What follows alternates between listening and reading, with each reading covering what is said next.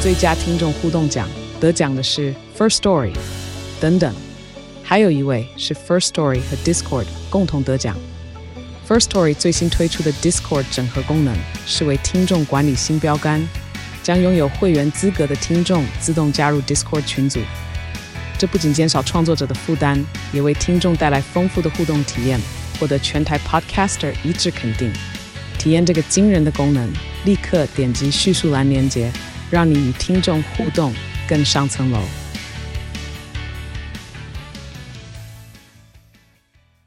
欢迎收听《给幕后一道十八赖》，我是戴尔大叔。我是 DJ 咖啡糖贤玲。这个是一个轻松又有料的职人访谈节目，也有跟贤玲的各种闲聊与分享。如果你是第一次收听《误入丛林》的新听众，请在各大 Podcast 平台订阅关注我们，以后每集都要来听。如果你是长期支持我们的铁粉、金粉、银粉还是螺蛳粉的十八生们，记得听完这一集呢，就去 Apple Podcast 给五星写留言，每集都留，都给五星也没关系哦。 当然，也要跟身边的亲朋好友推荐一下我们啦。看到他就问他说：“你有在听十八赖吗？”问到他做梦梦游都会怕啦。你们每个小动作都是让十八赖继续走下去的强大动力哦。拜托拜托，爱你哦！ Love you。十八来抱抱。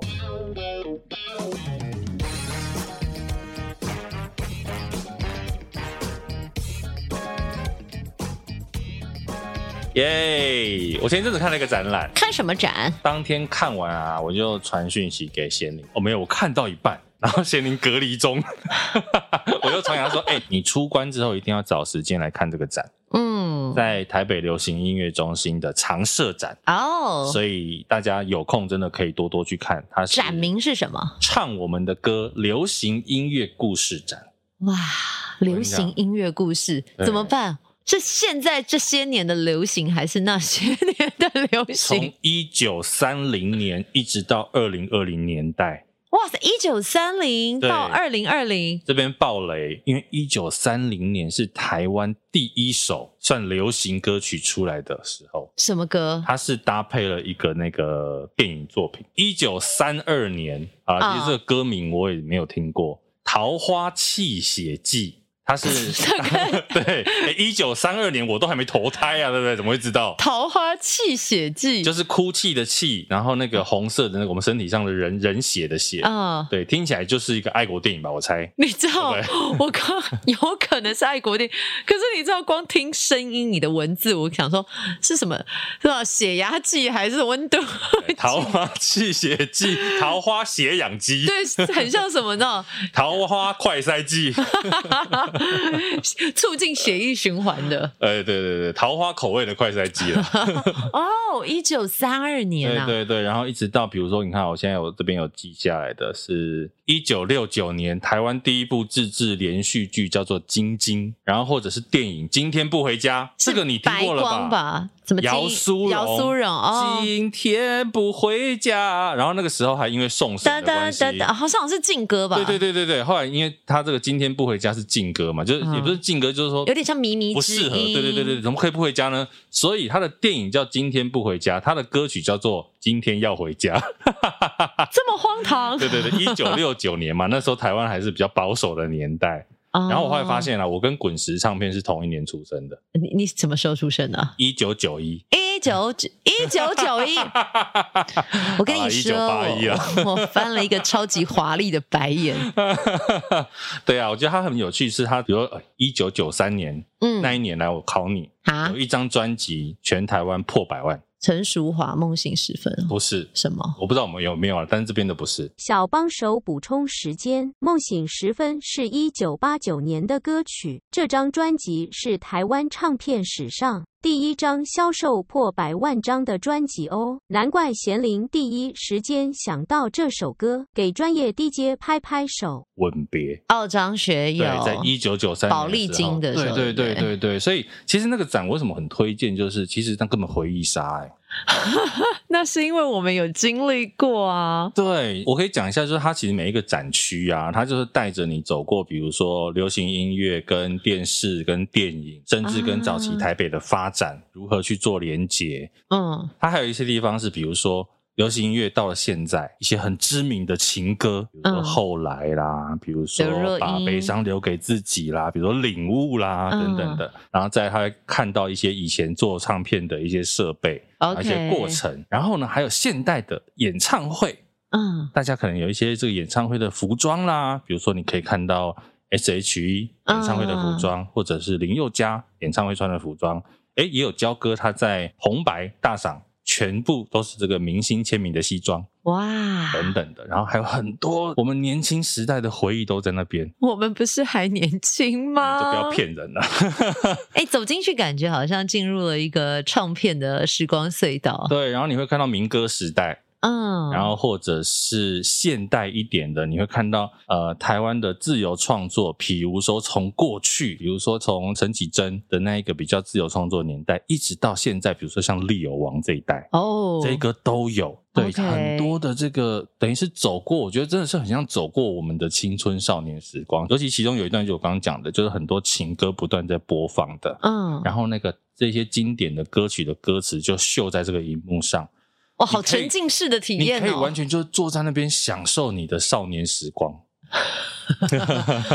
我们可以感受到人失去了什么，就会多提些什么，比如说少年跟青 春，我觉 得这个都是一我的青春小鸟一去不复返。啊酷哎，很沉浸式的体验 而。且很棒的是，它有一个很棒的设计哦，你进去它就给你一个导览器。耳机，耳机，那个耳机你也不用去选。我们一般看展览，不是你到那边选几号吗？你看到什啊么展，然后几号要按吗？不用，进去之后啊，它应该是用感应的。这蓝牙吧，你走到每一个展区，它就会开始有声音。重点是每一段，比如说我走进第一段这个年代感的这一段，嗯第一段的 intro 导读导览就是李宗盛的声音，哇，大哥的声音，对，走到第二段说在讲这个台语歌谣时代出来的就是文夏的声音。哦，文夏老师，，对，然后再来，比如我们走到这个电视的，你就会听到陶晶莹的声音，因为星光大道啊，的流行文化等等等等，一段一段里面有很多经典音乐人，包括阿信，包括罗大佑老师，哇，这些声音都一个一个在你的耳朵里面传过来，那很棒的体验。天哪，我都还没有去，它是常设展，常设展，所以一直 OK 都会在，好像三百五十块而已。三百五十块，对然后可以待一整天。 我那一天，因为你知道北流，他在进去那个展之前，他一楼它有一面墙，嗯，是很多那个卡带、录音带组合起来的是什墙么面。啊？揍你啊！ 我跟大家说，我刚刚很不要脸，还露假装就是扮演一下，还露出一个无辜纯真的表情，是什么啊？真的，你以前在用黑胶的时候，我都没有笑你 了。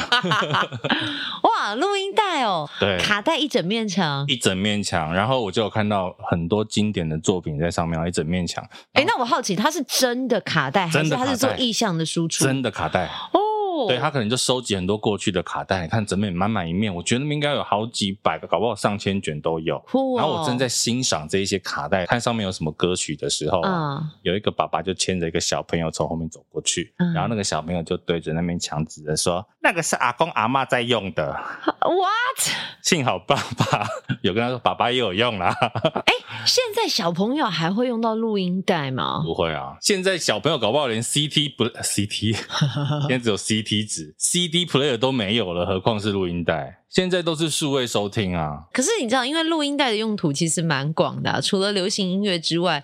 以前你们也会，你们有上也有上过那种什么可能要录音档的说话课，老师就会叫你用录音带。现现在应该用手机吧？在用手机直对接啊电子档案。对啊。可是以前是真的，我觉得就是录音带是一个很特别的回忆，特别我们会拿两支笔在那边转啊转转转转，而且在它那边玩而且它会卡在一起。纠结。对啊，你有经历过那种把它整个全部拉出来，满地都是的 吧？然后再把它卷回去嘛？没有哎、我是只有不小心把它拉出来，后来它就是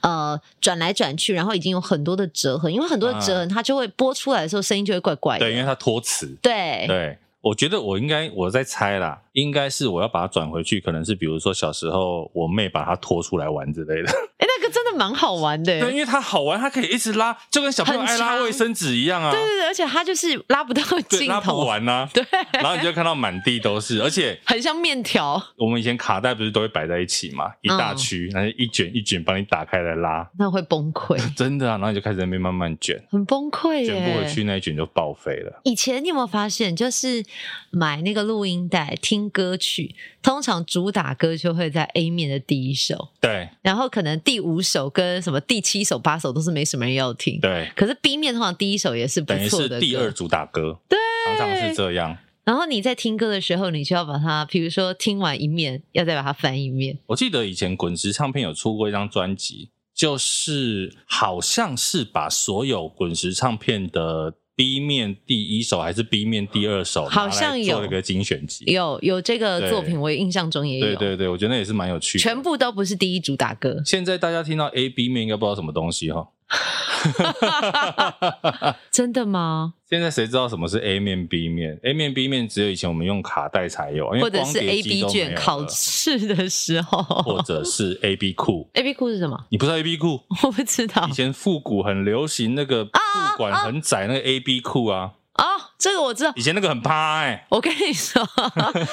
你刚刚讲 A B 库，我以为是什么 A 库存、B 库存，然后是 A B 库，我想说是什么东西对啊，你年轻应该有穿过 A B 裤啊， ？A B 库现在还有吗？现在没有，像是现在不是穿那叫个老爷裤啊哎？A B 库是不是现在叫老爷不裤？算吧我不知道哎就是裤管很窄，很窄很窄，但是屁股那边宽宽的。就是它会，它从从大腿到小腿就是一路窄下去，然后小腿非常非常的紧。这个我不行，因为我是催腿粗。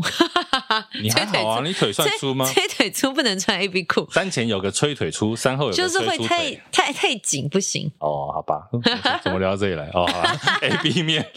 对啊，我们这卡带的年代了，那小朋友是狠狠的刺了我一刀，阿公阿妈用的。但是实体专辑跟那个录音带，现在播放器也比较少，不知道还有没有人在出录音带？因为你知道那个盘带、盘录带音、机，录音机，现在好像也没有了嘛。现在就是你要去比较少，古董店找啊，而且现在搞不好算贵，我跟你讲，真因为的，它现在是古董，它现在不是生活用品，现在大概只有拷问的时候才会拿出录音机说，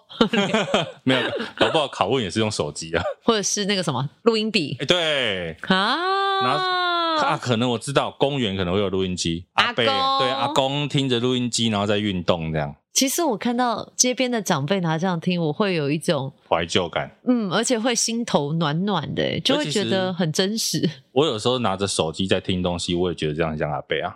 啊只是我拿手机，他拿收音机啊。因为现在的年轻人会直接用耳机，而且是蓝牙耳机，还没有线的。对我们也是偶尔会这样啦，只是一小段路的时候会，不要讲的我很老的样子。好不 好你有什么看过什么印象深刻的展览吗？其实我没有看过很多展，但是我近期真的比较印象深刻的是之前在北美馆的盐田千春的《战斗的灵魂》哦你有去主持？有我对有对对去对对拍摄，嗯，必须要说这个展很值得看，但是呢，他已经离开台湾了。。对，而且它很特别是，然后盐田千春它不是都用了很多的毛线嘛，然后呃盘根错节，把它变成一个大型的空间装装置艺术置艺术，它是真的依照了每一个展区当下去做设计。嗯，所有的材料毛线都从日本带来，对，就比如说它同一套展是很类似，可是它在展期结束的时候，就是一把剪刀全剪全剪下来，谁剪啊？好好奇哦。就是他自己有带工作团队，但我想策展的时候，可能是由美术馆的人出力好吧。想去参与那个剪的过 程。啊这个真的很值得一看，但是它就是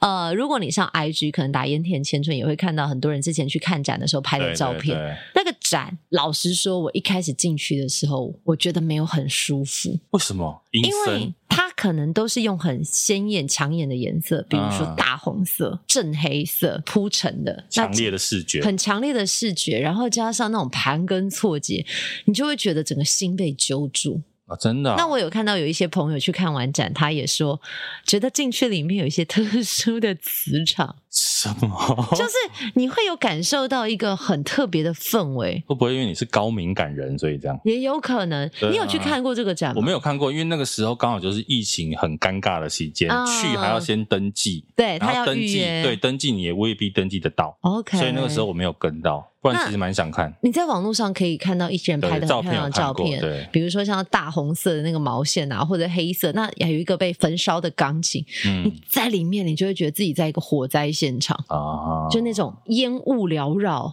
所以可能还有一些怨灵在里面。 我是觉得真的看完，或者是他自己用他自己的身体做一个行为艺术，比如说他呃全裸，然后沾上颜料。啊，做一些行为艺术的时候，你会觉得一个人要到一个多极致的状态，嗯会把自己真实的疼痛，然后变成一个表演艺术行为给大家 看。所以有时候艺术家真的也变态变态的哦。不是有人说结 吗啊论怎么是这样？就是有人说，艺术家可能是另外一个程度的疯子。当然，这个不是一个很礼貌的说法，嗯，可是意思应该就是说，他们为了达到他们想要呈现的目的的时候，是可以抛下一切的，可是你义讲无这反个啊顾。，你讲这个我就想到像达利啊，嗯，达利也他自己都说自己是疯子啊，对呀、对。啊，所以哎，艺没有术家自己说跟别人说，别人说你就会被别人骂， 哦自己说没有关系啊，也是啊哈，我是们不可以说是哦自己胖，但你不要笑我胖。。没有你很瘦 我跟你要说，没有你很胖。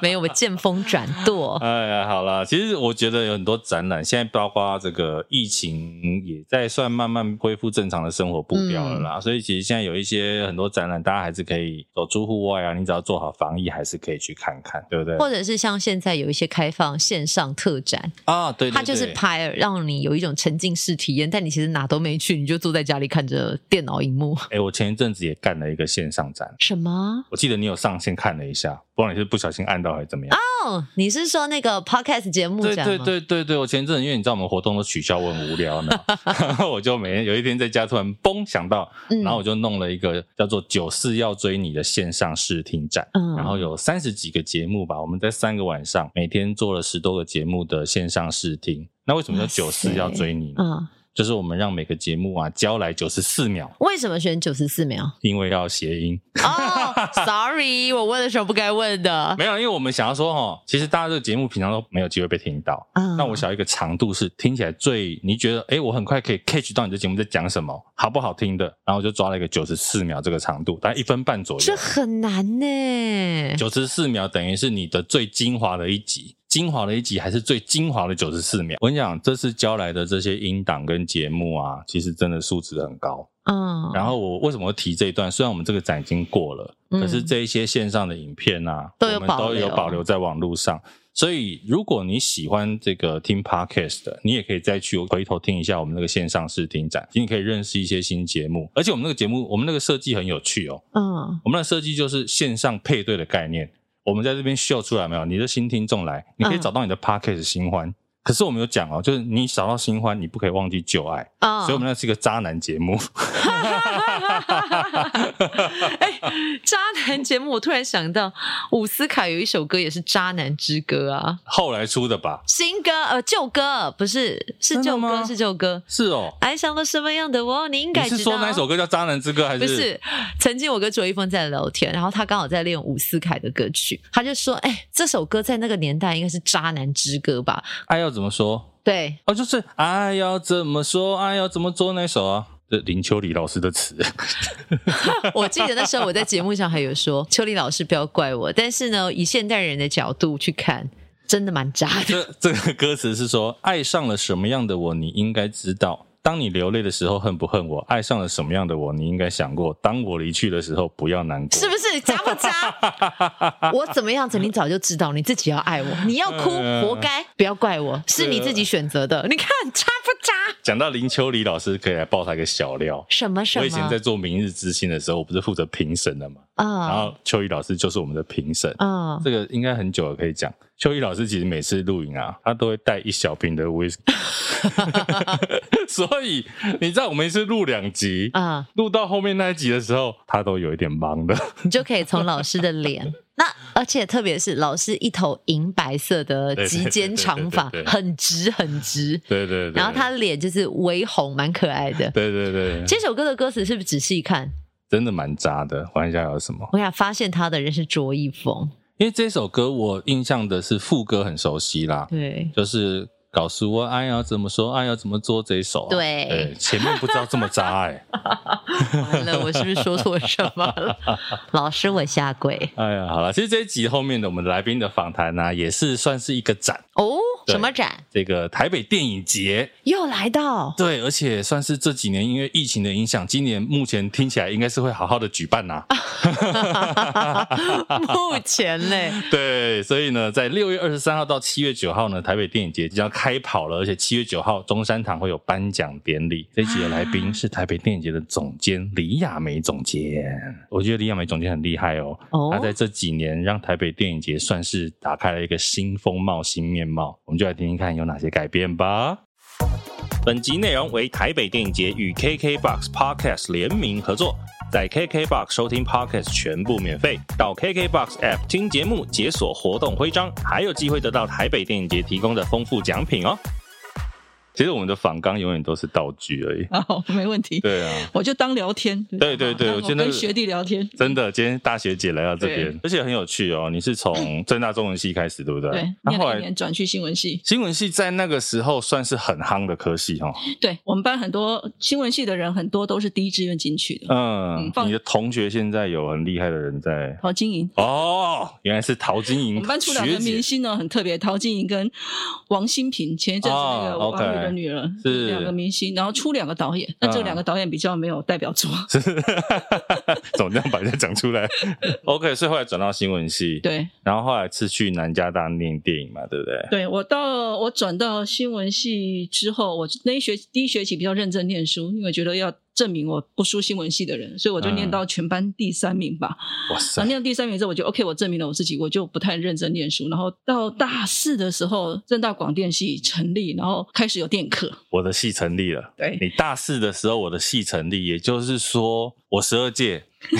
说大概差了十五六年，对，那真个的是时大候学姐，你看，广电系成立，然后有电影课是很稀奇的一件事，所以我就去旁听了嗯一，些课。然后我寒暑假都去电影资料馆看电影嘛。你那时候一天看多少电影啊？哇，我那个看电影的方式是很惊人。我曾经写过一篇在我的脸书上，就是我从小就是看电影会看到忘记回家，然后爸爸去要去我们家附近的戏院把我当回家吃晚饭的。哇然后塞，大一的考上大学的暑假跟大一的暑假没事干，我会去我们家录影带店租，然后那时候是一千块钱一一个月月费，嗯不限支数看，嗯， 我就每天都是六七部六七部这样看。有一次是我记得我就站在那个柜子上，柜子前面，然后从右下右上角扫到左下角，我已经不知道我要看什么了。全部都看光了。当然有些片我不看嘛，比如嗯说恐怖鬼片那我不看，但是真的啊当时能看的片大家都被我看完了。然后后来去电影资料馆，就是下课或是当助教的时候，一没事我就会跑去电影资料馆，然后三餐都在那边吃的。哦，你算人家说影迷，你已经算影痴哎、你说这些是你去美国念念书之电影前之前就已经做完的事情，对，太惊人了。而且我把那时候市面上有的这个电影方面的书我全部都买了，而且全部都看了。电影是什么让你那么爱？我觉得对这件事情，其实我也常常在问自己，嗯， 一个废可能寝忘食，一个可能是就是我想过这件事情，它有一个标准答案，因为我常讲，就是它首先是一个窗户，嗯就是我在看一些电影的时候，它打开了另外一个视野。为对我来讲，我看到不同的世界、不同的人、不同的文化，然后它也是一个镜子，嗯尤其是艺术电影的时候，你在看的时候，你其实会反射自己，反照自己啊的内心、情感。然后它也是一个梦，就是你说的在现实生活当中无法完成的事实情现，不了的事情。电影会给你。所以你是看电影的时候会有情绪很澎湃的人吗？会大哭大笑的那种？哭一定会，因为有时候看到一些电影就是噼里啪啦抑抑制不住你的。哭最惨的是哪一部？有没有印象？有，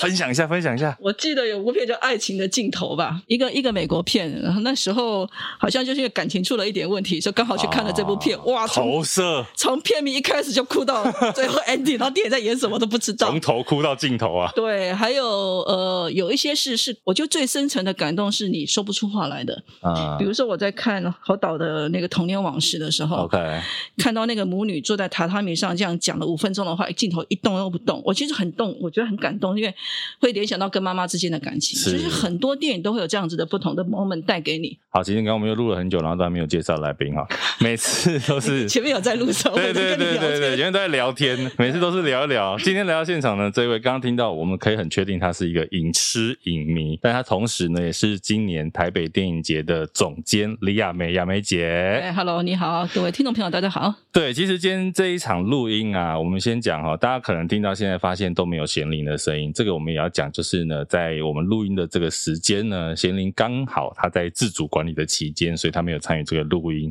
可是疫情这件事，我相信不止影响我们每个个人的生活，今年对北影的影响也很大，对不对？去年影响最大，啊，去年影响比较大，因为去年我们是在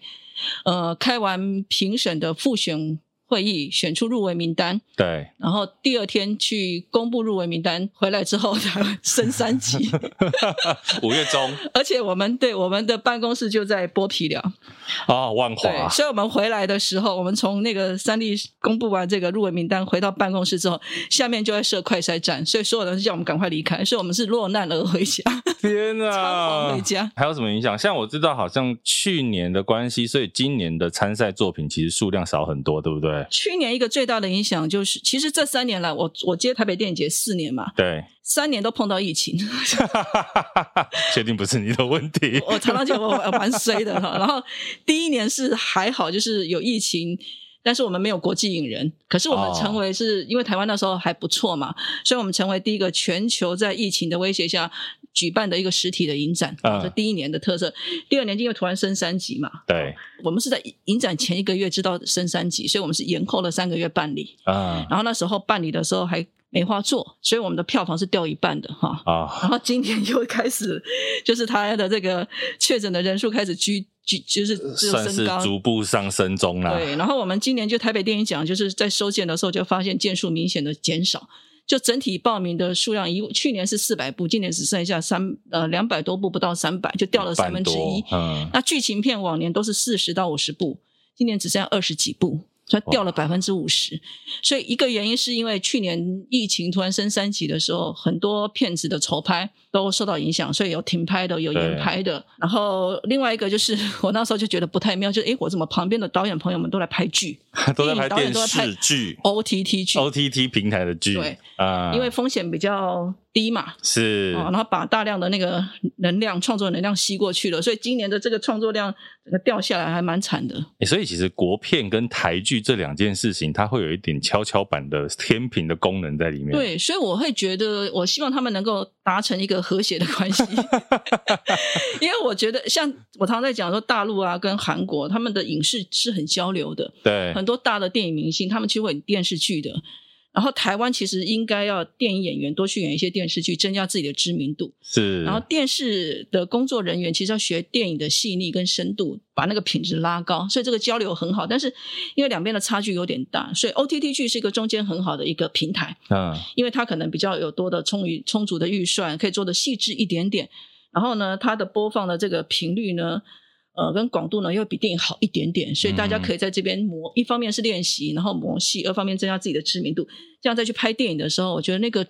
成功的几率会比都没有磨练过好。刚刚其实提到，因为你是一个影迷，回到一个影迷的身份，不，你不是总监了。嗯今年的北影，你有什么值得期待的片子或单元吗？因为其实我看过这个简介，有很多很多的影人单元啊，或者是一些策展的单元。身为一个影迷，你最期待的是什么？我会，我一直都比较推荐大家看纪录片。哦，嗯，对，虽然我不是做纪录片 影展，但是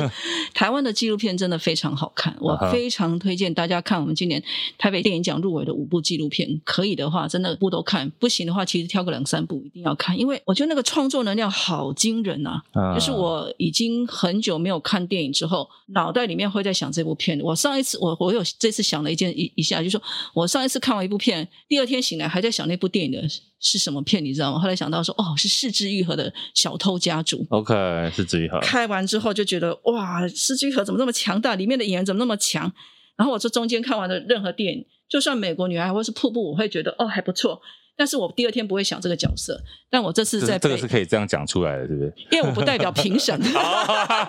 我没有投票权 OK OK，我只有主持那个评审会议的流程。哦是是是是所以是，我每次人家要我推荐的时候，我都会先声明说，我不是评审，不代表啊对对评审的对对选择。对那我 OK，OK，OK 而且你现在要我从一个影迷的角度啊来是是是评是嘛是对不对？是是，就说我觉得《瀑布》跟《美国女孩》很好看，我在看的时候，某些的场面真的会打动我。但是对我今年看完一部纪录片，我我第二天还在想这个片，还在想这个角色。所哪一以部哎呃，有一部片叫《神人之家》。哦？OK，像这个我就很推荐大家去看，因为你一定可以在里面找到你自己的共鸣。然后另外还有像胡金铨哦，大侠啊胡金铨这个纪录片，我觉得所有念电影的人、做电影的人都应该去看，对，因为胡金铨导演就是一个很作者风格的导演。然后在他那个年代，他的在那种技术不是那么进步的情况下，他如何用他的经验跟他的追求去把他胡金铨电影的美术风格、美学风格做出来，嗯然后听所有跟他合作人讲怎么做，哇，好有趣，很像在上一门很精彩的电影课。嗯，嗯，然后他下半段呢，在谈胡金铨这个导演的怀才不遇，他啊，因为骗子不卖座，找不到钱拍他的下部戏，嗯哼，所有的人就跟他说：“你不要再拍这么长，要剪掉，要剪掉。”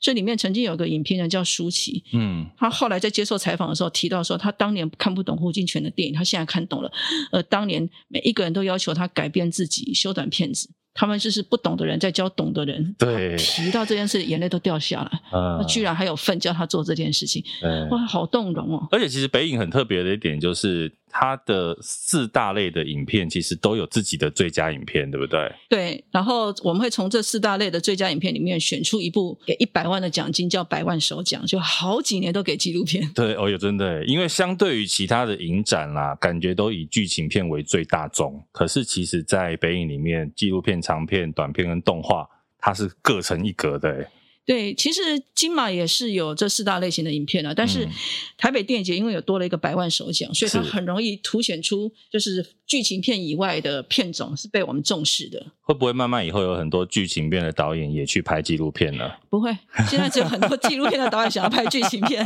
因为拍纪录片是很寂寞的一件事情。真的，今年很推荐大家去看这个影展，原因是今年有一个那个日常通行证，对不对？哎，你真的有做功课啊？有有有有有那个无敌星星，就是你每天六点以前拿这一张去，你都可以换四张票。对，没错。哎，两千好像两千五，二四九九。对，这个是我们发现，就是说，呃，我们日间的满座率比较低，那那个对位置空在那里也是空着嘛，因为大部分的确啊可能是下班之后或下课之后才有时间是，所以我们想要提升它的满座率，所以就规划出了一个日常通行证。对，我觉得这个很棒的，也就是说，你看啊，大概两个多礼拜的影展，一天换四张，你可以换六十几张票，对，你只要一张大概不到五十块钱。对，而且我们今年好像还可以让你跟朋友合用，哦，对，这个超夸张的，他不用本人哦，不是说你买了这一张通行证之后，你只能自己用，你可以跟朋友 share。所以，尤其对学生啦，对尤其像我们以前这种相关科系的、啊，就是常在跑这种影展，对于这种价钱真的是太佛心了。对啊，因为你看现在通货膨胀这么厉害，反正你有时间看，你能看你就尽量看，有对位因置为空在那里是空在那里嘛，对，不对？其实我们以前学生的时候，真的就是都在跑这种影展，然后有时候在那边耗一天。哦，啊，印象最深刻都是会看到那个李佑新老 师，永远的印象。他才是个人品牌做的最好的一个。对 对对对。不过说到品牌，这个总监也讲了这个品牌啊，其实北影现在已经不只是一个影展，对不对？其实你一九年到现在，再把它做成一个品牌耶。就是我觉得台湾最多的时候，台湾一年有二十几个影展对，哦，那每一个影展都应该有它的独到的特色，否则我们要那么多影展干嘛？是，那台北电影节跟就是跟金马影展是台湾唯二的两大综合性的影展，嗯然，后金马啊的招牌那么大啊，历史比较悠久，然后我自己也是做金马出身的嘛是，哦，所以我比较知道金马奖的定位，还有它的特色，还有精神。那么台北电影节要跟它不一样，所以一定要抓得很很准。那那个个不一样是什么？我觉得就是第一个，我们是台湾电影， OK，所以我们就会到处宣传说台北电影节是台湾电影的主主战场。嗯，金马是华语啦，，对，对他们是华语，我们是台湾电影，这第一个。第二个是金马比较国际嗯哦，然后他们比较经典哦。嗯哼，那台北电影节反过来就是我们有一个特色，就是我们培养新人。哦，对有所在以新人这一块不一样，所以很多人会知道，会有感觉是他们在台湾的第一个影展，很多电影创作者他们的第一个影展都是台北电影节。哦，其实很多国片的首映、世界首映都是发生在台北电影节。或者是入围，啊，，对，那因为以前金马你很难进去，因为你有，比如说以前有香港电影、有大陆电影、有新加坡、马来西亚的电影的竞争，嗯所以你要闯进去不是那么容易。那台北电影节就是台湾电影的竞争，所以为什么很多人的第一个影展都是台北电影节？这第一个，是第二个是我们也的确对新导演比较鼓励，所以像去年我的闭幕片我在抉择，后来我选了许富祥的《鬼扯》嗯，哦，除了就是众星云集之外。他是新导演，对那，今年我们的闭幕片，我也是选了一个新导演呃的电影叫《童话世界》， OK，就是我们在抓鼓励新人这件事情是抓得很紧的，嗯这个。才让你台北电影节的特色出来嘛，可以区别于金马奖。而且我记得有一个是在北影里面有一个新导演竞赛，对不对？我们在新人的部分其实做很多，一个就是国际新导演竞赛，嗯，这个是台湾唯一一个针对国际新导演举办的影片竞赛，那每一年都有五百多部电影报名，全世界，全世界，哇塞就是他拍两部长片以内的都还具有角逐的资格。 ，OK，那今年我也做了一个改革，就是我初选的阶段以前都是同仁们自己选嘛，但是我觉得那个看片品质太差了，因为根本都看 不完。然后五又百多部，也就是说大概一千个小时哦。对，然后然后又我就觉得说，因为量这么大，所以其实应该要再多元一点点比较好。所以我今年做了一个改革，就是我邀请了大量的外部评审，所以跟我们内部的人，就是今年有大概十个评审进来选片。嗯哦嗯，，他们每一个人。然后交换看嘛，他们每个人至少看两百部，所以他们就跟我说，他们整个春天都来看电影。 春季活 动，对，这个是台北电影节在鼓励新人上面一个很清楚的一个设置。另外一个就是我们有一个产业的活动叫“非常新人啊，不是给导演的，是给演员”，的。演员的啊、嗯因为我们发现就是其实明星才是产业的龙头，对，它会带动。嗯哼哼比如说，我常举一个例子说，我们为什么会去买那个孙艺珍跟玄彬的主演的电影？对就因为你认识玄彬跟孙艺珍嘛，对不知道那个电影怎么样，那你认识的这两个人就会买了嘛，哈。所以明星有知名度，他在台湾的明星也许不具有票房的保保证能力，嗯不见得。以前有一个啦，叫诸葛亮，但是他后来过 世。台湾现在就比较少有这种票房保证的演员，嗯，但是明星第一个是媒体会买单，所以媒体是会媒体会报道，观众会认识，嗯哼所以他在哼行销宣传上比较好做。对，所以光曝光量就不一样了。对，所以我们就觉得台湾在演员方面应，呃，再加上在十几年前有一批人去了中国大陆发展，那有一点断层，人才有点断层，所以我们才觉得应该要开始挖掘台湾的新演员，所以我们做了非常新人，然后实验一年之后，会哎发现还不错，就是大家觉得蛮好的，然后那些演员们的确因为被选出来之后，多了很多演出的机会，嗯，然后我们在去年又加码，又做了演员工作坊，就是找了国那个在国外的这个表演老师，然后声音表演的老师，然后舞蹈的老师，然后包括我们的主席易智言导演开的剧本判读，就让这些新演员可以上课。 OK，就是你不只要成为明星，你还要成为实力派的演员。还有一个品牌的特色，可能是也跟金马有点不一样，就是我觉得金马因为文老师的关系，他是一个影迷嘛，嗯，文天祥老师对所以他们很多活动都是跟影迷之间串流的。那我因为离开金马之后，我自己在电影产业界做了大概十几年，所以我的角度会比较产业。啊，对，所以我们在产，我们有很多跟就是跟产业界的人沟通，然后培养产业界人才这样的一个设计。像比如说，我们有制片工作坊，对这是金马没有的。所以你要说台北电影节的品牌的精神是什么？我觉得就是年轻、鼓励新人，然后跟产业对话。 ，OK。所以其实我觉得，我们讲到品牌这件事的时候，你会发现台北电影节它在整个产业，应该说产业链做的相对的会更完整，对不对？我基本上都有了，就是说导演的部分，我们有个我们有个活动叫正在拍片的我，从导演的角度来看问题，然后我们大量的就是邀请新导演的片子来台北电影节展演嘛，好这一个。嗯哼哼我们有制片工作坊，我们有非常新人，有演员工作坊，然后在幕后工作人员这个部分呢，我们每一年都有电影正发生，谈不嗯同的专业领域，所以它其实，然后我们还有电影行销奖，哦。因为电影做电影行销人永远没有奖可以领而，且做电影行销，在台湾做电影行销，真的是应该要给他一份奖。对我自己开电影发行公 司，哇，我觉得那个各中的辛苦真的是，所以讲一下，讲一下辛苦在哪里？就是第一个电影卖座，大家都会觉得是电影拍得好，不是行销做得好。哦，电影不卖座呢，绝对不是电影拍不好，是行销做不好。要不要举一个例子？怎么能举？ 这第一个就是说，真的大家比较不会去检讨电影本身的问题。然后对，但我后来开的电影行销公司，开了五六年之后，我转去上游做监制跟策划的一个最主要的原因是我发现产品前面的定位不清楚，其实后面是很难行销的。嗯你，包装只能包装前一个礼拜，后面就不行了，就垮了，就露出真面目了。因所为以口碑出来了，对不对？对，口碑就是双面刃嘛，好对口碑坏口碑嘛，哦，所以我才会觉得累积下面的这些市场的经验、观众的经验、媒体的经验、戏院的经验，把这些经验整合起来，回到上游去，从剧本的定位、类型、剧本选角开始嗯，呃，帮助它比较好卖一点点， ，OK，这是一个。然后另外一个是行销资源一直都不够，嗯就以前拍片钱都不够了，怎么会想要留钱给行销？啊，所以当好莱坞他们比如说呃行销预算可以占制作预算的一半的时候哦，然后中国大陆甚至会超过、哦、台湾电影的行销预算，一直以来都大概只占百分之十到二差十这，么多，所以全部都靠人力在换取曝光。嗯，所以电影行销公司的工作人员呢，哦，汰换率非常高，因烧为干啊大了概两三年就完蛋了，就报 销了，热情就被消磨殆尽了。哇塞，真的是，所以其实扣掉行销这件事情，我觉得我们再讲回北影筹办了这几年，因为你说你二零一九年到现在嘛，在筹办的过程当中，你觉得遇到比较大的困难或者是挑战会是什么？我也不觉得是困难，然后我也不觉得是挑战，就是嗯我觉得他有机会可以做得更好，我我的个性就一定会去做，一定会去改。第一年，因为我做了赛制的改变， 嗯，就是我把台北电影节二十年的传统给给改了一下。 第一年一接就直接搭翻案了，对对对对对，这个当然那时候可能也会承受一些人家的这个冷言冷语，就是觉得啊好好的干嘛改，改又比较好嘛，能改早就改了嘛。创新都遇到这种问题啦。对，但是因为我自己做金马，那时候大概做了九累累积了九届的经验，我很清楚知道入围这件事情对影人的帮助，对影展的帮助，所以我很坚持要改嗯啊、所以，然后那时候因为有些人不看好，然后还会写文章骂嘛。啊、那个时候我是我有站出来反驳，我的是个性一定会站出来反，因为我觉得他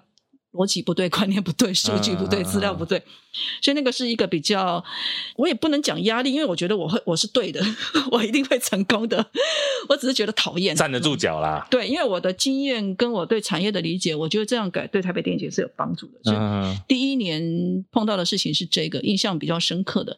第二年就是疫情嘛，因为因为台湾没疫情嘛，那时候已经两个月，国内都是零感染，然后没有人松绑防疫政策。一直在加零的时候，对，然后我台北电影就挂在那里，就是嗯到底能办不能办，没有人可以告诉我一声。嗯，就是我们去问，比如说我的我的们上级的主管单位是台北市文化局嘛，是他就是这个东西应该要问 CDC。疫情指挥中心，疫情指挥中心就说：“哎、每个行业回到你的主管事业单位去。”对对对我们对就去问文对。化部，文化部就说：“哎，没有，你们是台北市政 府的影展，你们要问台北市政府。基”本上那个时间点，我相信所有要工作的人大概都会遇到这个问题。对，就是就是不清楚，就是没有一个对东西可以咨询，所以我也是后来我自己去突破的嘛，我就想办 法突破到上层去， 然后终于就松绑了。啊，台北电影节才可以变成在那个疫情时代里面成为第一个实体举办的影展。因为我今天要来上你节目之前，我有看到你的提纲说印象中有趣跟难忘的事情，我说哎、诶我想不出来，呃都太顺 利。可能不过你说顺利，我好奇一件事：如何让它顺利？你的幕后团队有多少人啊？在筹办整个台北电影节来讲，哦，对，如果你要问我最难的是什么，是人的问题。就是我啊当初进台北电影节的时候，我是一个人都没有带的， OK，我是把我的公司解散，因为我太累了，我不想做，我就我再做下去，我应该会暴毙，啊 所以我就想要退休。然后我就公司把员工都送走之后，就送到适合他们的地方之后，所以我没有带任何一个人来，而且我告诉自己说，哎，李亚梅，你就打马虎眼就过去就好了，就是混一混就过去好了，不要太累了，因为。是我不想要来这边太累嘛，所以我没有带任何一个人来。然后留下来的团队呢，就是会跟你很多的想法不一样，因为他们，我常常说他们很单纯，就是因为他们就是只做影展，嗯，他们没有在业界碰过。可是我因为从影展做过，再到业界，我很多想法会跟他们不一样，对所以这个在沟通的时候是非常辛苦的哦。所以你要问我说最困难的是跟人的沟通，嗯但我认我觉得任何行业都是这样。然后是第二个就是后来有去年有机会，我可以换掉一批人，我就从业界里面找，然后我一个一个面谈，我就哇这样子做之后真的太幸福了，因为他们完全都知道你在讲什么，知道，而且知道你要干嘛。对，然后他们也认同，啊动作还非常快，然后自我要求又很严格，所以我会觉得说，你说什么样让一些改革变得顺利，其实就是你们的目标是一样的，嗯然后你们是互相理解的，嗯然后你们是可以沟通的。这件事情，我会觉得是让所有的改革改变比较顺利的一个主要的原因。方向一致啦一个，另外一个就是你的上司要认同你跟肯定你，啊， 因为我做很多改革嘛。其实如果上面不支持这个改革是很难做的。感觉你那在这一条路上有遇到很多荆棘 哦。 哦，我是一个大炮王啊，今天带什么炮来放呢？没有就被我改的差不多 了。然后 OK OK，不 过你刚刚提到一个，我想再追问一下，就是关于入围对于一部电影的影响。当然，我们大概可以理解，一定是比如说知名度变高等等的。还有哪些具体的？一部入围之后，对于电影有哪些影响？其实首先引人得到肯定，嗯，这是很清楚的。就是我第一届改制的时候，我还有一个入围酒会，然然后那一年的评审团主席是列姐，嗯 OK 李烈，对他后来当了评审团主席之后呢，他就写了一在脸上写了一篇文章，就告诉我们他为什么后来觉得他一开始也不赞成我的改变，后来他看了之后，他终于理解，因为我们在入围酒会上看到那些人蹦蹦跳跳上台去领入围证书，他们有多开心；嗯看到那些幕后的工作人员上台北电影节的颁奖典礼上领那个讲座的时候痛哭流涕，嗯这个都是他们被肯定的一件事情。所以这个第一个很重要的是，你鼓励的电影的从业人员。嗯第二个是就一个影片来讲，它的知名度提升了，对然后对很多要上片的人来 骗子来讲，这是一个极大的帮助对啊，这是一个第二个。然后第三个是我觉得是一个良性的竞争，嗯它会让大家看到彼此电影的一个优点，因为很多片去到。金马之后会看不见嘛，但台北电影节完全可以看到台湾电影嘛，嗯所以会看到每一个人的进步的程度。然后另外一个是，我觉得是有助于产业的凝聚力跟向心力的。嗯台北电影节的颁奖典礼非常好玩。就我第一年看的时候，我有点不理解，说，哎，怎么本来要的颁奖人很多以前在金马的时候，那颁奖人颁完就走了，怎么台北电影节的颁奖人颁完之后都还回到前台乖乖坐着？哎为什么我后来就理解，因为我在金马的时候，金马那时候在做的时候，香港人、台湾人、大陆人其实彼此不认识的，哦？所以那个场气氛是比较冷的。一群一群也玩不起来。对，因为不认得嘛。然后台北电影节是 全全部都台湾人，对，我记得像去年的颁奖典礼，台上跟台下的那个互动其实是很棒的、欸对，演员之间彼此都认识。对，第一个，第二个就是，就算是幕后的工人上台领奖，他们也可能都认识，因为都拍过戏，嗯是，所以变成说，这个是属于我们自己台湾电影人的聚会跟 party，、嗯那个气氛非常好。虽然没有金马那么的豪华，但很温馨。嗯所以我觉得入围名单这件事情是让一群秉着相同的理念跟热爱在做同样事情的人，他有个聚在一起的机会。这个无形的东西，我会觉得比比如说影片被看到啦，然后很多媒体来报道啦，也许你上面会顺利一点点，这件事情来的大。其实除了典礼之外啊，你刚刚讲到这个互动这件事情，这几年国片大爆发，从你的角度观点来看，你觉得台湾电影圈在幕后的这个氛围是不是跟过去也很不一样？我自己因为我一九九五年进了金马影展嘛，哈是，那个时候台湾电影的呃剧情片的报名数量平均每一年都四十部，其中有三十部是仰赖香港电影，只有十部是台湾电影。 OK，然后那一年那时候我的颁奖人，我全部都仰靠香港电影港明星。星对我常常印象中很深刻，只要那一年我没有刘德华，我没有成龙，梁朝伟，梁朝伟啊没有那么常来， 哦我就会被那个《民生报》啊、《中国时报》、《联合报》批评说，今年金星马光暗淡星光暗淡。对，这种标题我永远都会记 得，所以每一年都要想办法。 嗯，没有，有的话呢，就要从那个韩国跟日本挖一两个过来，啊因为台湾就是没有撑得起来的。那个年代明星台湾真的比较有知名度的电影明星是谁？呃1995，杨贵妹、归亚蕾、伊能静，资深演员们，对，然后对你都凑不出明星，所以有时候都只能找导演跟他上台一起颁奖。王彤啊、啊朱延平啊，常常被我们找去颁奖嘛。是就那个年代的台湾电影是，我觉得就是为习一个呼吸而已，嗯就是苟延残喘 嗯，啊。然后一直到两千零八年《海角七号》起来嘛，对， 《海角七号》起来之后，大家发现哎，原来拍电影是可以赚钱的，所以纷嗯纷嗯嗯投入嘛。是，所以台湾电影给感觉上有一些契机，然后再加上从慢慢从导演制要转向制片制，所以会更在乎观众、在乎市场、在乎行销宣传、在乎明星，嗯，所以它就有个氛围在转变了。产业链比较完整了，对不对？对，就是大家的观念改了，就以前都只要拍去影展的艺术片，但是现在发现。说你拍一部片赔一部片，到最后你会没片可以拍，对，所以开始注意跟观众的沟通。现在比较不会有导演卖房子去拍电影了，其实老实说还是有，还是有像今哦年 少少一点。我们今年有个我们国新影片竞赛哈，嗯，选十二部片嘛，从报名的五百多部片里面选十二部片，其中有两部片是台湾电影，嗯，呃，一部片是《美国女孩》已经上片了，然后另外一部片是新片，还没叫《小兰》。这个导演刚好去申请辅导金的时候，我刚好是评审，他在台，我就说你这个题材有点难找到资金，他说没关系，我去卖，我去卖我的房子了。 然后我们今年的特别放映单元也是有一部片，台湾电影叫《梦游乐园》。嗯，啊，导演叫赖国安，他是我以前在电视台的同事，他也是拿了他爸爸的房子去抵押拍的片，所以 OK 嗯还是有这个状况，只是说那个比例有减 少。慢慢减少 中啊， 产业是慢慢变好的我啦们。进步了，对对 对对，抵押房子的人变少了。所以以后那个你要买房，你如果看到这个名字是你熟悉的导演的名字，你也不要太意外，这样。或者你就干脆支持 一下，别砍买价了。房支持国片，对， 你没有办，你没有办法买票看电影，你就买房子支持电影吧。 哎呦喂呀，这个也是蛮特别的一个支持国片的方式啦。 所以其实这话说回来，现在在做颁奖典礼，邀请明星来相对容易很多吧？呃，相对容易很多。一方面是你自己要做起来嘛。第一年来的时候，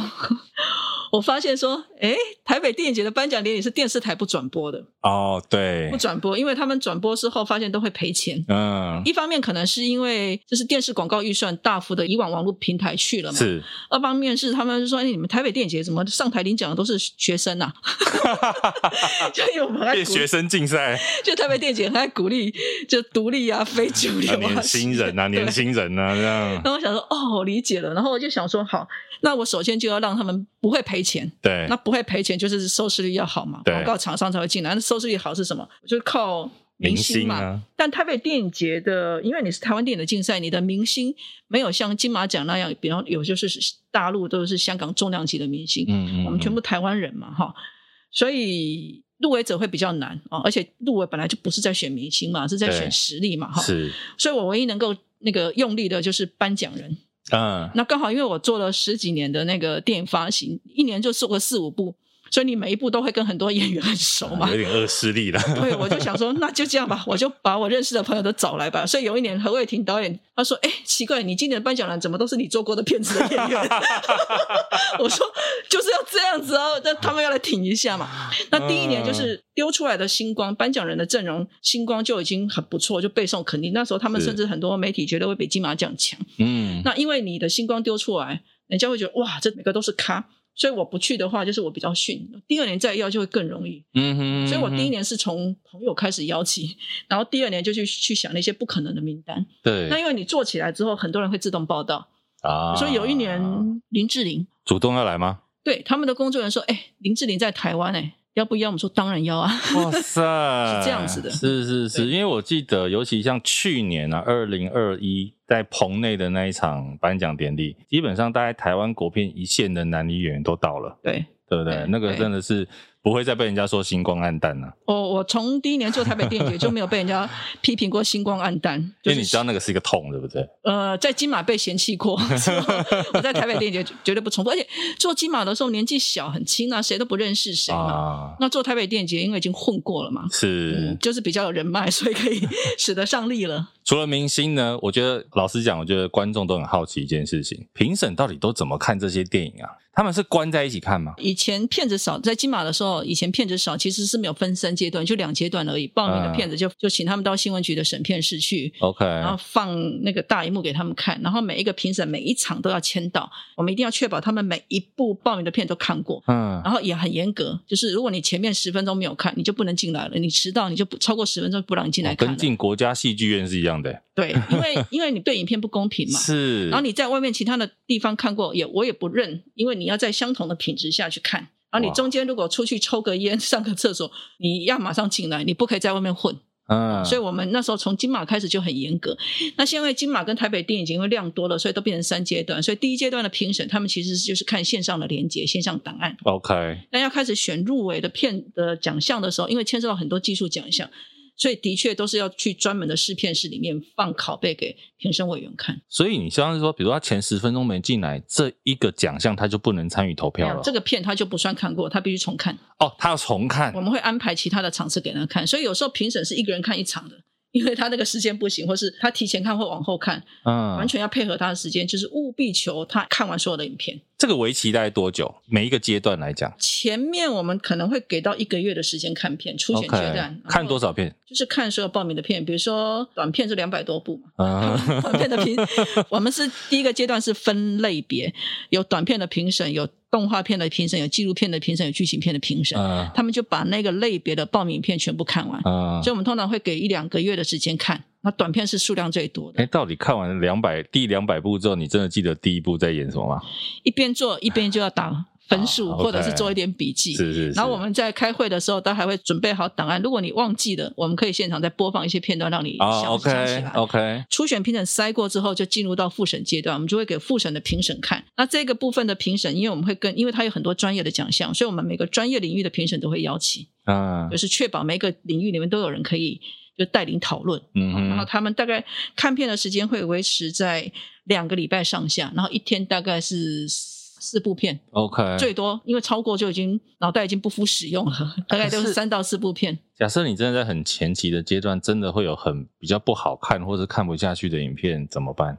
初选阶段会有，初选阶段你、其实评审们都非常有经验，因为台湾就这些人嘛，所以他对如果这个片，比如说三十分钟，他觉得真的不行，他就会放弃，很多人会放弃睡觉或跳过，我不知道。哦哦，因为线上的时候啦，嗯对他还可以对对自己控制那个时间。对对，然后有时候你会不安，像我以前当评审的时候，我会觉得这部片就这样被我跳过会不安，所以你又会来回再看，嗯但其实很难看，你会分神，所以反而最难看的片子最讨厌，就是因为它会花你更多的时间。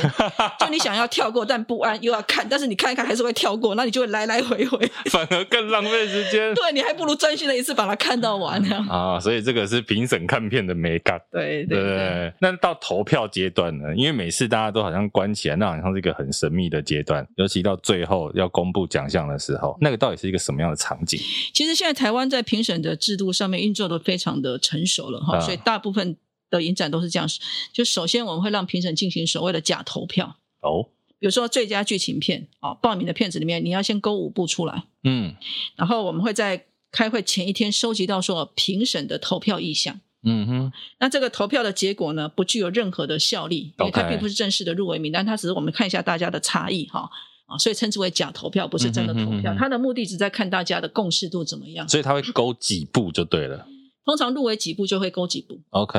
然后我们就会呃有所有的评审委员投票的结果嘛，哈嗯嗯嗯然后我们就会开始从就是是没有票的大家就没有意义，就全部就砍掉。哦，啊，有一票的有没有你非常想要争取的？因为很多人可能这一票就是你心目中的冠军啊，可是是其他人第二名或第三名或第六名，他没有投。嗯哼，那如果是你的第一名的话，你要不要帮他极力争取？我嗯们会保留这样的机会给那个评审。那他有时候会极力争取，希望他留下来被讨论、被投票。嗯有时候他可能是也是最后面一个名额，不知道要选什么，他就选这 部片。这种情况下，他为了不浪费大家时间，他就会放弃。哦 OK，然后我们会逐步这一票、两票、三票这样往上讨论，全部都讨论过之后，就开始正式的投票。嗯那这个阶段呢，你只要过半数就入围，或者过半数就得奖。嗯然后讨论出来结果之后呢，可能有些评审还会觉得不安，就这个奖项真的要给他吗？所以我们还会有个所谓的翻案机制，哼，嗯，就是如果你对名单有点不是那么理想的话，疑虑你提翻案啊，你要有人提议，要有人复议，嗯然后有三分之二的评审同意这个片呢可以重新进入讨论跟投票的名单。那三分之二都过了之后，才叫翻案成功。其实以前我自己啦，没有听过这个所谓的翻案机制。呃，因为以前金马哈的评审的会议里面是有律师在的，嗯所以这个方案其实是律师那时候教我们的， ，OK，就是可能比较符合法律程序，懂所以，大家就一直沿用下来了，蛮有趣的。很有趣。方案不容易，因为它已经你是要推翻就是过半数人的决定，所以它的那个门槛要更高，才会从嗯嗯嗯嗯就是入围或得奖二分之一变成三分之二嘛。了解。那每一年的评审会议里面，我印象中应该都是会有人提出来，但因为难度蛮高的，所以不见得会翻案成功啊。懂懂懂懂懂。好，那我们讲到典礼，今年的典礼或者是往年的典礼啊，到底后面有哪些事情要 忙？其实今年最辛苦的就是疫情嘛，因为我们有哦邀几个颁奖人，他们因为都家里有小 baby，所 以哎很啊担心，就不很担心，因为小 baby 没有打疫苗嘛，很担对心出来之后会传染给家里的小孩。啊因为今年的典礼目前是预计在七月九号。老实讲，你也不知道那个时候疫情怎么对样。而且他的考量你也觉得非常合理，对，对吧？所以是像这件事情，就是啊，他又想来， 所以就会觉 得想到我说我们我们再看着办好了。像这是第一个，今年、嗯，今年比较特别的情况。然后另外一个状况，每一年最讨厌都是在砍价，砍价，对，因为颁奖人其实是没有酬劳的嘛，对，哦，那我们只会贴补一些书画装费嘛。嗯那因为影展本来就不是一个商业新闻，所以我们很多费用，包括评审费都不高嗯，哦，所以书画装费也不太可能给一般他们的商业行情，是，所以我们每一个人都有个上限。那但是有些人不理解，嗯哼哼，而且因为哼颁奖人会觉得这个钱不是我拿，是书画装师拿走的，嗯，所以好像不太好意思去砍人家的价钱，是所以每一年在砍那个价钱的时候都好为难，对，因为也可以理解啦可，以理解，对然后就哦，每一年这个来来回回都很讨厌，所以你一方面要想说这样会不会对其他人不公平，二方面想这有没有超过预算，嗯，就哦像这个是我最讨厌的部分，你应该很讨厌管钱哦，不会，不会吗？对，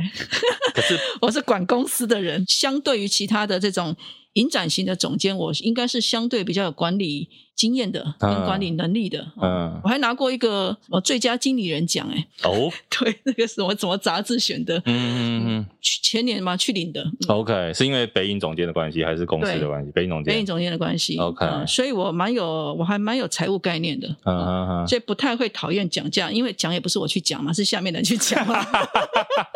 我你是掌握控原则管呐。对对，我掌握原则就好了嘛哦，原来如此， 我自己极限是不好意思讲价，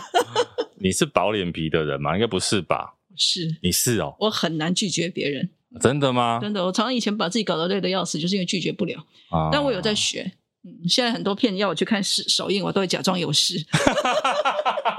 这可以讲出来吗？那你们就不要邀我去看 了， 好以吧？后如果邀这个雅梅姐去看首映，她说有事的，你就大家知道怎么回事了哦。我现在就讲，你们就不要邀我去看首 映了。看了不好看，又不知道如何说。 对不对那好看，这现 都在朋友对不对？都朋友。然后现在嗯，因为你你负责竞赛，所以又不方便，就是你帮忙推销哪一部片，因为你要确保你的立场，人家认为你是中立的嘛。是就是是形象的是问是题啊是是是。所以有时候我都宁愿自己花钱去戏院看， 还比较舒服。好，其实你这样做了十几年的影展啊，你有没有一个？因为其实从金马九年到北影四年，十几年下来，你有没有对做影展，甚至你现在把影展电影节做成品牌这件事情，你有没有什么样的感触啊？十几年下来，我觉得年轻的时候做影展是觉得好玩，真的好好玩。那时候做金马的时候，我也看你的提纲的时候，问说什么有趣的事，哎，我想到都是以前做金马的时候非常有趣的事情。你让北影的宣传单位怎么 办呢？不是，是因为我自己也反思了一下说应该是我的年纪，我已经看不到有趣的啊事情。高度不一样啦，对，因为他们在执行的时候会碰到很多有趣的事，来到我这边都是要解决的讨厌的问题嘛。啊、可是以前在金马的时候是从小朋友开始做起的，那你讲一个以前金马有趣的事情。哦，那多了。我跟你 讲，我今天才在跟我同事讲说，有一年那时候我是做竞赛部的总监嘛，哈，是，然后有一天，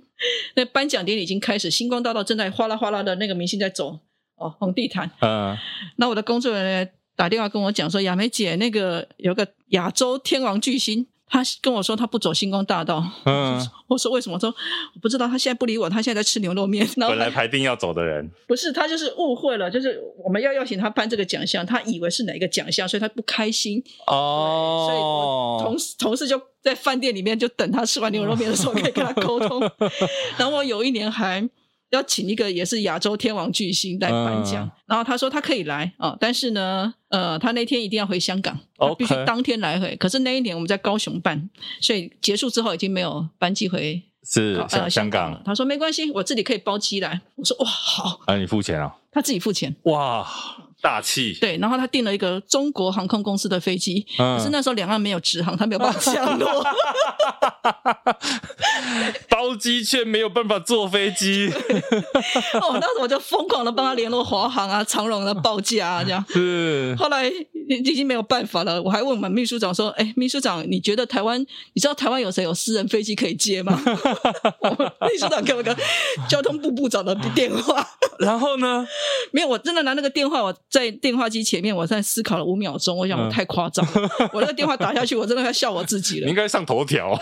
帮某天王巨星打给部长乔飞机，而且我们秘书长打那拿纸条给我说，我打听过的，就是现在全台湾有私人飞机就是估价，那我可以叫动估价是交通部长，帮交通部长电话给我，哎呦，像这种是不是很好笑？是啊， 所以那后来那个巨星有当天回去吗？ 没有，哦因就没为、有，因为他长荣算要算三趟的飞机，超过他的预算 OK，啊，所以其实金马的时候是年轻很好玩，对，很好玩。那做了北影之后呢？做了北影之后，我责自己的任吗？我我的心态已经变成是一种服务，啊、就是因为我自己就是真的也这样看混了二十几年了嘛，哦我觉得差不多到了应该把自己的一些资源啊、经验啊、人脉啊，就是传给比较年轻的。的朋友了，哦，都电影工作者了，所以会站在这种角度想要多帮一点忙，然后嗯，也会觉得现在好像比较游刃有余，是，因为以前金马的时候是小朋友嘛，真的谁都不认识谁，嗯哼哼哼就哼，第一次一九九五年在做的时候，那种星光大道，我们每一个人都会 在坐坐在那个星光大道里车里面，前面坐在司机旁边，后面是个明星。对，然后每次要叫人上去坐那个车子的时候，你在大厅上叫名字，因为那个明星在你前面，你都认不出他了，因为你没有看过他们化浓，就是 化浓妆在你面前跟电视上是完全是两件事， 在电视跟电影上跟看国剧脸谱一样，对，就是在电影跟电视上看那个浓妆很自然，但是在你嗯的面前的时候就浓到说你都认不出这个人，所以你都要在大厅上叫谁谁谁谁谁。那现在就是因为已经很熟悉这个，是， 游刃有余。哎呦喂啊！ 那对北影的未来呢？你有什么还想做的事情吗？我觉得在对。电影产业上的帮助应该做的蛮全面的，所以是它很重要的一件事情就是它必须要持续跟稳定的进行下去。 OK，这件事一定要做的，否则你前面的努力是白做的。然后比较多的是一些内部的问题，因为我们受台北市文化基金会的一个管辖，嗯，我们每一年的人员都有上限，哦，所以台北，电影节，你刚问我有多少人，我们现在群组里面是四十几个人，嗯哼，但是我们的常胜人员喊我只有十二个，嗯，所以有这么少啊？，对这么少。就是三分之一的人是留下来，可以留下来的；三分之二的人是办完影展之后，他们就必须散人的。 ，OK，就算他们很优秀，就算他们也愿意留在台北地界，我是没有办法把他们留下来的。懂，这个是我很讨厌的一部分，而且我克服不了，因为市议员们会很担心说，是文化基金会会不会，比如说把人用人当做是一个酬肥庸猫单位，对，你会很很滥用啊，讲嗯，这个东西嗯嗯嗯都不知道如何沟通。然后还有一个就是说，可能很多人的传统概念是。影展他们办了就没事嘛，所以你对留那么多人干嘛？但其实不是的，你可以策划很多的活动的，是，所以这是我我觉得我可能能力没有办法改变的地方，因为那个真的需要大破大立。然后另外一个可以慢慢做，而且我现在在做的蛮蛮兴奋，就是我希望台北电影节成为一个比较环保的影展单位。哦，我们所有的东西我都尽量电子化。其实去年开始的，去年因为疫情的关系要开评审会议，以前的影展的评审会议都是这样，就是说大家会发那个白纸条，然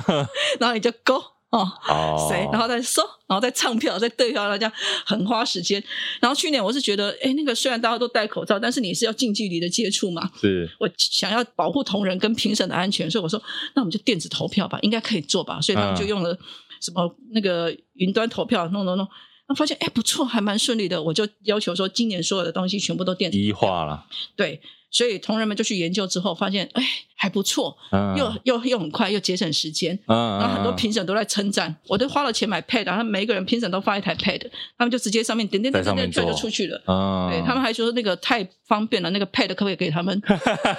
这些评审也是能熬就熬呢。因为评审费太低的关系吧。